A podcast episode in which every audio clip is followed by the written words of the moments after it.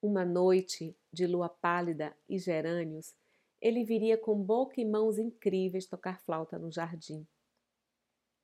Estou no começo do meu desespero e só vejo dois caminhos: ou viro doida ou santa.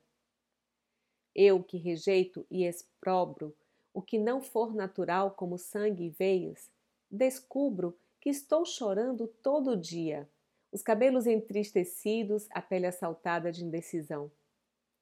Quando ele vier, porque é certo que vem, de que modo vou chegar ao balcão sem juventude?